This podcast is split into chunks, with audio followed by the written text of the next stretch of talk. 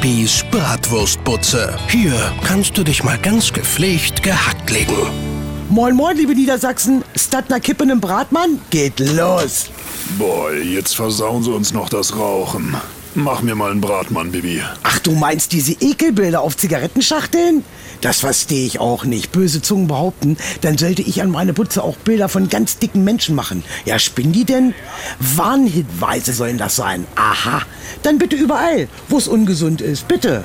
Halten Sie die Kettensäge nicht mit der Hand an, benutzen Sie die Heißklebepistole nicht als Föhn, erlauben Sie Ihren Kindern nie in der Spülmaschine zu spielen, versuchen Sie niemals Ihr Handy in einer Mikrowelle zu trocknen, benutzen Sie niemals ein entzündetes Streichholz zur Überprüfung des Tankinhalts und so weiter.